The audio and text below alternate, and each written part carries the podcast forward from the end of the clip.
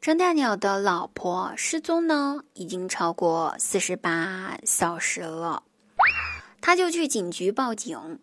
警察对他说：“先生，请你先冷静一下好吗？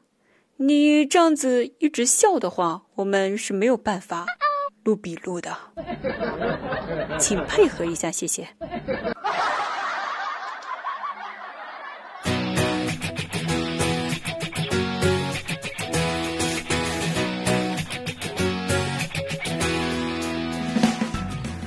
家好，我依然是你们的好朋友滴答姑娘，开心听滴答不开心更要听滴答。滴答姑娘每天晚上八点半都会在喜马拉雅直播间开启直播，现场连麦互动，百首经典曲目翻唱，期待您的到来支持哦，我们不见不散。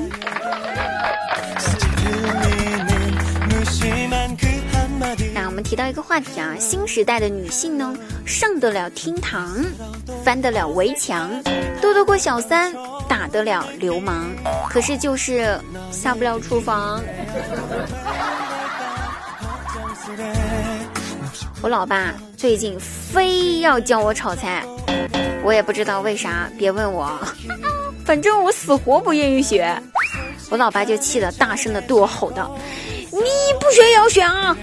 不学的话，你就不要嫁人了。”哎，我这下我懵了都。为啥呀，爸？炒菜跟嫁人有什么关系吗？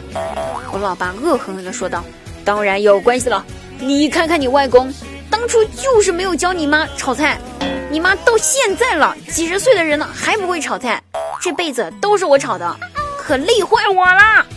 我不能像你外公那样子，让你去祸害别人呐。”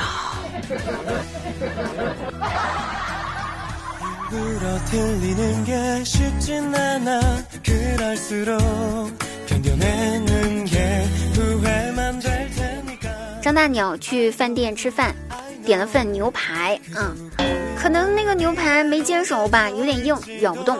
这个时候，张大鸟叫来了服务员，说：“服务员啊，你们这牛排怎么咬不动呀？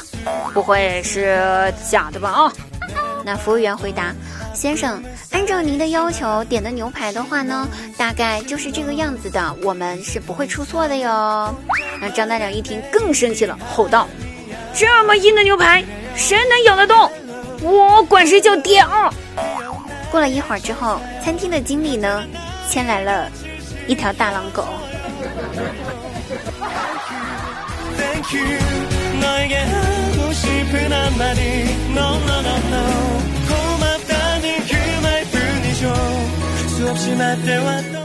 终于放假了，回家喽。然后呢，我一进屋就看到爸妈在厨房里面忙活着啊，估计也没发现我进来了，他们都没回头。我一瞅，桌上摆满了好多好吃的饭菜，关键还都是我爱吃的，什么糖醋鱼呀、红烧肉啊啥的，都是我的最爱呀。看到这些，突然之间想到，我爸妈真的特别不容易。平常都是粗茶淡饭的，今天我一回来，桌上就有这么多的菜，太让我感动了。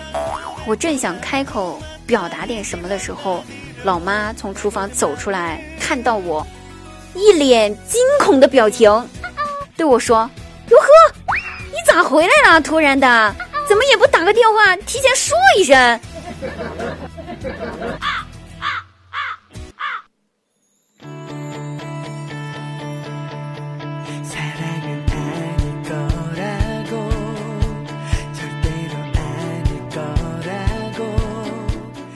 张大鸟和快递员之间的对话发生如下：喂，先生您好，您的快递我已经到你们小区门口了，但是我进不去小区，快递给你放在保安亭可以吗？张大鸟说：不要不要啊，直接拿给我吧啊！可是我进不去你们小区啊，先生，我现在就在保安亭这里，你直接拿给我。没有啊，先生，保安亭那里只有一个保安。我就是那个保安，你不知道吗？赶紧的，给我拿过来。